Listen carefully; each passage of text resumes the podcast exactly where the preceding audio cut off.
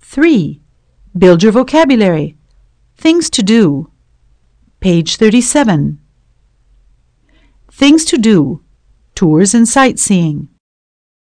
You can visit a museum. You can visit a famous place. You can visit a monument.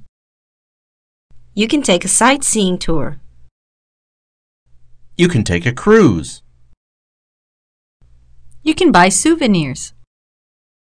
You can buy leather goods. You can buy gems. You can buy handicrafts. You can try a local dish. You can go to a waterfall. You can go to the beach. You can go to a famous place. You can go to a show. You can go to a shopping mall. You can go shopping. You can go dancing. You can go snorkeling. You can go scuba diving. You can go water skiing. You can go whitewater rafting. You can go surfing.